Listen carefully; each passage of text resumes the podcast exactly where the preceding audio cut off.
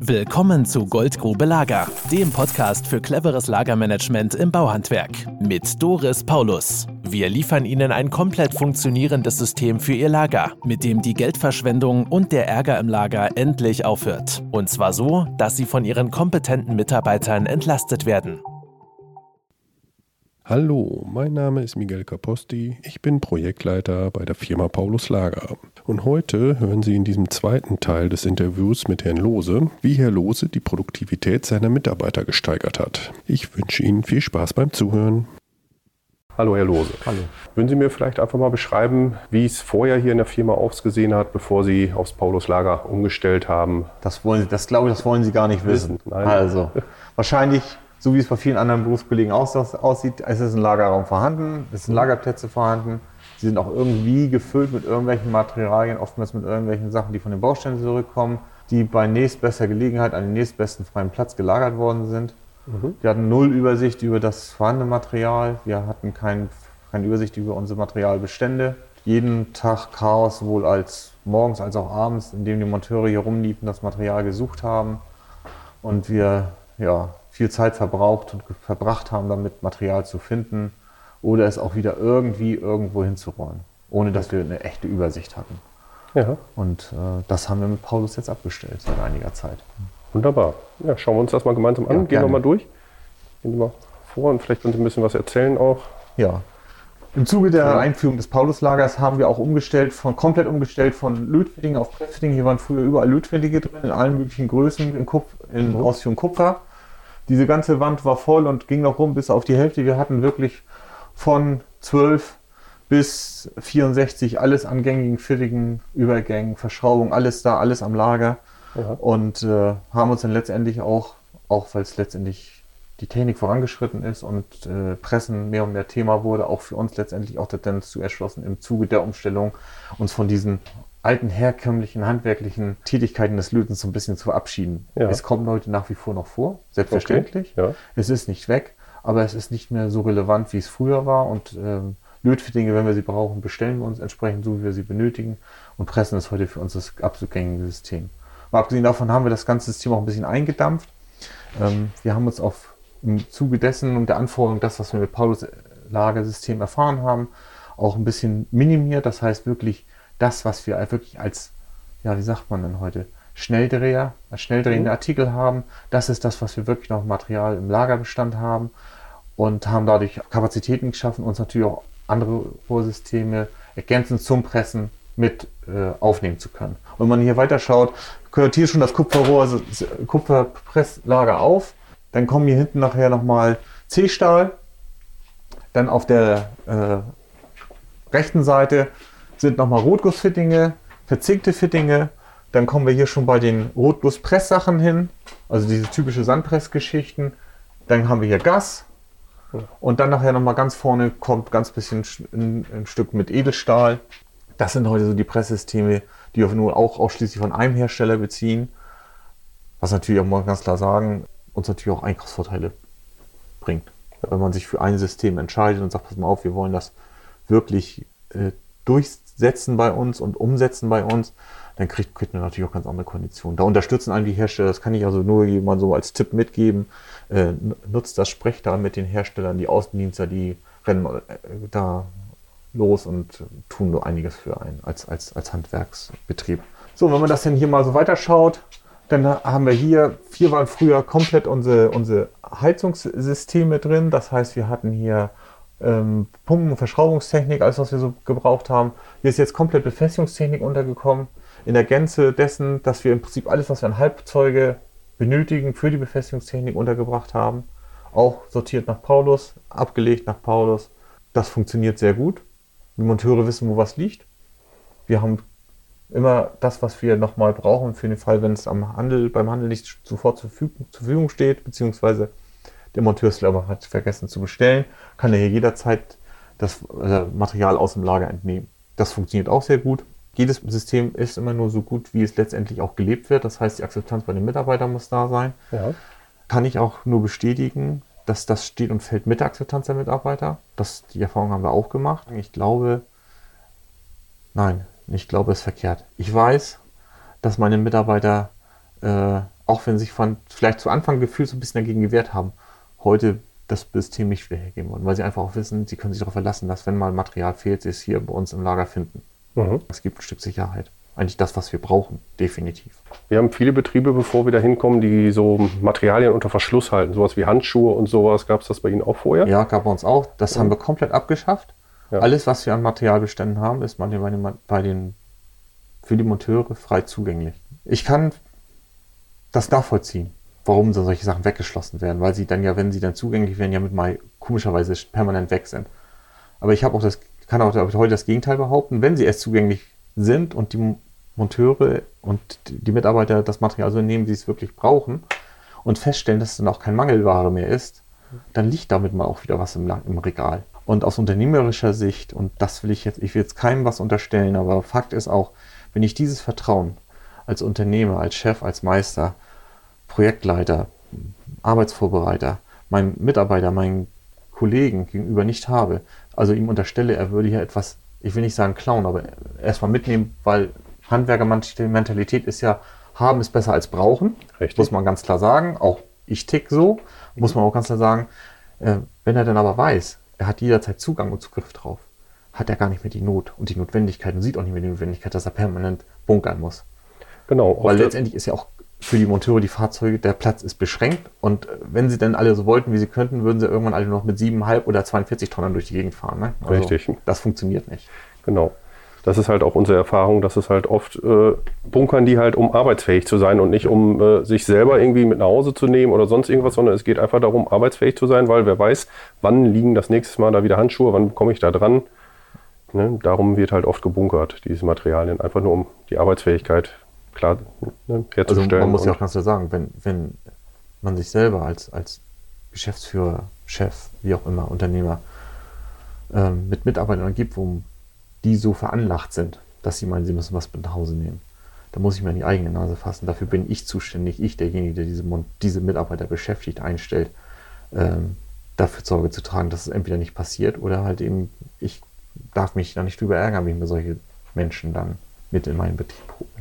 Also das ist schon ein enormes Vertrauen, aber mhm. man wächst mit der Herausforderung und man muss ganz klar sagen, es ist natürlich auch ein Stück Verantwortung, Vertrauen, Verantwortung, was aber ein Geben und Nehmen letztendlich immer wieder zwischen Mitarbeiter, Unternehmen ist oder Unternehmer. Ja. Und äh, ich kann nur sagen, ich habe die besten Erfahrungen dabei gemacht. Also ich habe auch kein Problem damit, wenn im Nachgang ein Mitarbeiter kommt und sagt, Mensch, ich war am Freitag noch, Freitagnachmittag hier, ich habe hier noch ein paar Fittinge geholt, äh, ich habe es hier aufgeschrieben und das passiert erst am Montag oder am Dienstag. Sofort. Ich habe da kein Problem mit. Ja, wenn wir nochmal weiter schauen, hier ist die gesamte Sch Schweißfittingsabteilung durch die oh. Bank weg. Ja. Man sieht auch hier hohe Dimensionen, die für unser Handwerk schon nicht mehr ganz so gängig sind. Mhm. Aber das ist einfach auch der Sache geschuldet, dass wir eben halt auch im Anlagenbau tätig sind. Und auch wir das, ich sag mal, nach wie vor noch schweißen und wir auch uns da mittlerweile auch spezialisiert haben. Wir haben uns da nach vorne entwickelt. Großteil unserer Heizungsmonteure sind geprüfte Schweißer, die also nicht nur, ich sag mal, links wie auch rechts schweißen können in gewissen Rohrgrößen, sondern die halt eben auch in der Lage sind, elektrisch zu schweißen, Schutzgas zu schweißen. Ähm, wie gesagt, und das dann auch noch mit, mit Prüfung belegen können. Also wir können also auch große Rohrleitungen äh, verlegen mit, im Bereich Mitteldruckgas oder Hochdruckgas. Das ist kein Problem, das kriegen wir alles hin. Und ich muss auch sagen, die Monteure oder ein Mitarbeiter sagt mal, ja, Chef, das ist ja wieder so ein schweres Zeug. Ich sage, ja, sage ich, aber wenn du weißt, was du an Umsatz geschaffen hast mit deinen Kollegen innerhalb dieser relativ kurzen Zeit, mhm. dann überleg mal, wie viel kleine Bauteile, du verbauen müsstest, um diesen gleichen Umsatz, in der, also in der gleichen Wertigkeit zu schaffen.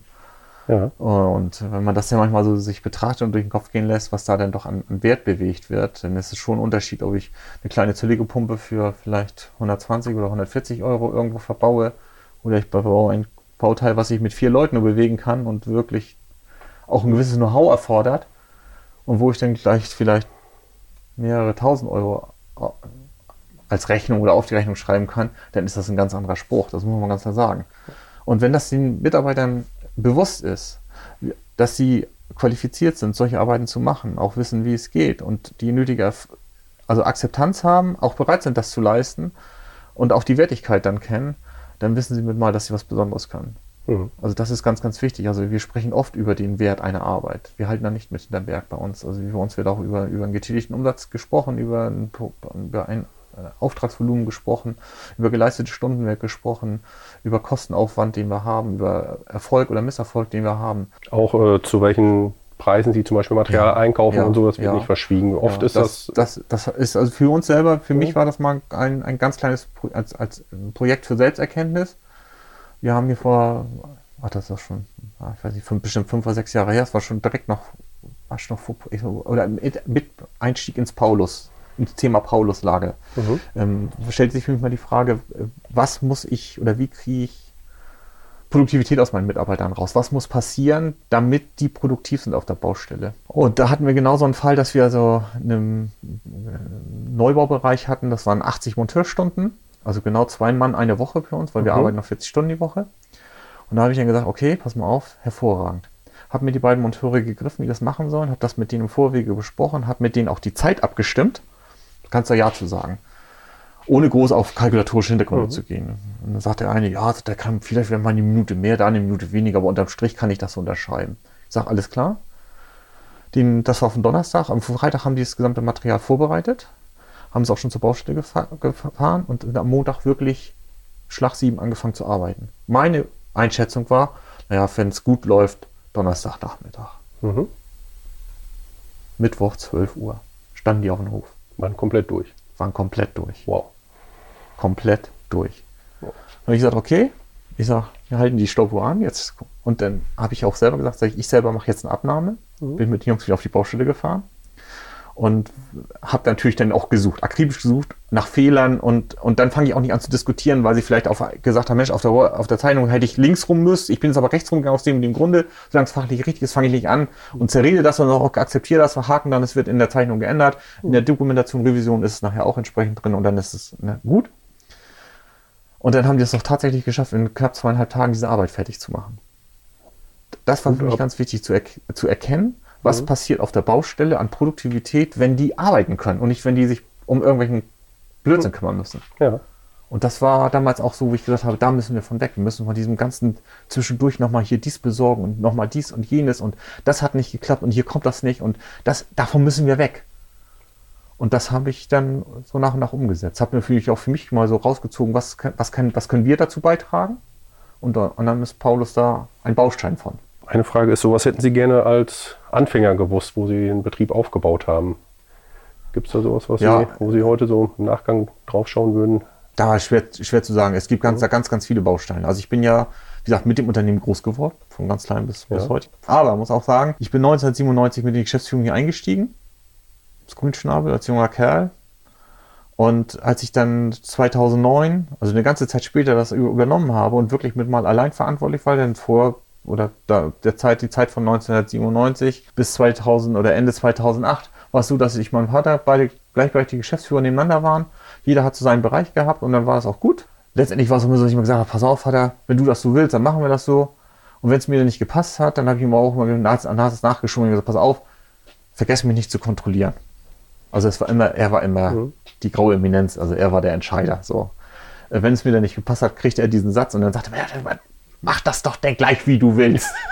so, damit hatte ich dann meine Ruhe und konnte wahrscheinlich nur bald, wie ich wollte. Man muss auch ganz klar sagen, ähm, Unternehmen in dieser Größe äh, oder auch etwas kleiner zu übernehmen und sagen, so, mach mal, das funktioniert nicht. Da muss man reinwachsen, man muss, man muss Prozesse verstehen, man muss Abläufe verstehen, man muss äh, äh kaufmännisch fit sein, man muss betriebswirtschaftlich fit sein und dann noch diese ganze Range des Fachlichen hinten dran, die dann schon bald hinten drüber fällt. Wenn ich überlege, was ich vor 15 Jahren noch gemacht habe und das, was ich heute mache, wenn mir das einer erzählt hätte vor 15 Jahren, hätte ich gesagt, du spinnst doch. Und das muss man ganz sagen, das ist heute definitiv anders. Heute habe ich ganz andere Herausforderungen, ganz andere Anforderungen, auch an meine Person, in meiner Funktion hier als Geschäftsführer, wo ich dann manchmal sage, was hast du eigentlich den ganzen Tag gemacht? Ergebnis, Antwort, gearbeitet. Aber konkret was? Das Geschäft frisst einen auf. Mhm. Zeitmanagement, das ist ein ganz heißes Thema dabei. Und äh, das habe ich am eigenen Leib zu spüren bekommen. Auch deswegen haben wir Paulus hier mit. Denn meine Arbeitszeit früher, das ging mal so bei ja, die üblichen 40 Stunden als Monteur los, dann waren es irgendwann mehr, dann war ich im Büro, dann waren es 50, 55, 60 Stunden, das hat sich dann hochgeschaukelt als Geschäftsführer und alleine dann hier kämpfend als Geschäftsführer mit 80 und 85 Stunden die Woche. Dann kamen die ersten gesundheitlichen Probleme und dann stellt man sich die Frage, wie soll es weitergehen? Man, eins, eins ist einem klar, es kann so nicht weitergehen und dann muss man nach Alternativen suchen. Und aus dieser Not heraus, und das kann man wirklich sagen, ist so gewesen bei mir, habe ich mir dann überlegt, was muss ich dann machen, was muss ich denn hier ändern, damit ich für mich wieder weniger Arbeitszeit an Arbeitsbelastung habe, Ja. aber auch, wie kriege ich das hier besser in den Griff? Denn unser Unternehmen hat sich hier konstant weiterentwickelt. Als ich, und wie gesagt, ich sagte ja schon, als ich es übernommen habe, waren wir 34. Jetzt sind wir 57. Ja. Und ich arbeite heute immer noch, ja, was ist immer noch, nur noch oder immer noch 50, 55 Stunden. Aber spielen locker innerhalb von fünf Tagen. Mhm. Samstag und Sonntag ist mir genauso heilig wie meinen Mitarbeitern. Den gönne ich mir genauso. Ich sitze Super. im Büro. Nach Also das- Möglichkeit, ja. nach Möglichkeit nicht. Es kommt dann wann, wann mal vor, sicherlich. Ist dann einfach dem geschuldet, dass vielleicht was Außergewöhnliches vorgefallen ist. Aber ich habe mal meine Fünf-Tage-Woche und ich kann damit bestens leben. Auch dieser Sache ist es geschuldet. Und natürlich Ja. Prozessoptimierung durch und durch. Genau. Also Nicht? Also man, kann, man darf nicht sagen, ich mache die eine Sache und damit ist es gut. Dann Man muss, man muss weiter gucken. Nicht? Also auch hi- hier sind Entwicklungen möglich und auch abgeleitete Entwicklungen, die wir äh, fortgefahren haben. Also neben der Prozessoptimierung im, im, in der Lagerorganisation, die ja sich nicht nur hier im Betrieb sta äh, stattfindet, sondern ja auch auf der Baustelle nach Paulus, wie wie soll man, schön durchdekliniert ist. Genauso haben wir das in der Betriebsmittelverwaltung. Und äh, wenn dann die- ein Hersteller oder ein Anbieter kommt und sowas anbietet, dann kann ich, würde ich es nie wagen, es abzuwehren, sondern ich höre mir das an und überlege, wie kann ich das für mich praktikabel umsetzen. Und das ist einfach fantastisch. Also ich kann es nur sagen, aus meiner Sicht, ich stehe hier morgens und habe nichts zu tun, außer dass ich mich daran freue, dass ich sehe, wie es läuft. Meine Mitarbeiter sind zufrieden, die finden ihr Material, die fahren auf die Baustelle, die finden ihr Werkzeug und selbst da mit der Betriebsmittelverwaltung, die wir mittlerweile ja oft in digitaler Form haben, früher die Kette übers Büro, über den Projektleiter, der dann nicht erreichbar war, an den Lageristen ranzukommen, der dann erstmal gucken musste, wer hat denn überhaupt die Maschine oder das Werkzeug, was ich brauche. Da kann er heute auf einer App nachgucken, schaut nach, sagt, oh Mensch, hier mein Kollege, ich, nenne ihn jetzt mal Manfred, hat das Ding. Den ruft er an und sagt, du, ich brauche mal eben das Kernbohrgerät morgen. Er sagt, er, ach morgen, nee, morgen musst du selber bohren. Ja, pass auf, wie sieht's denn aus mit übermorgen? Oder bohrst du heute noch, kann ich denn morgen die Maschine haben? Das machen die innerhalb von fünf Minuten und vorher hat diese Beschaffung der Maschine über zwei Stunden gedauert.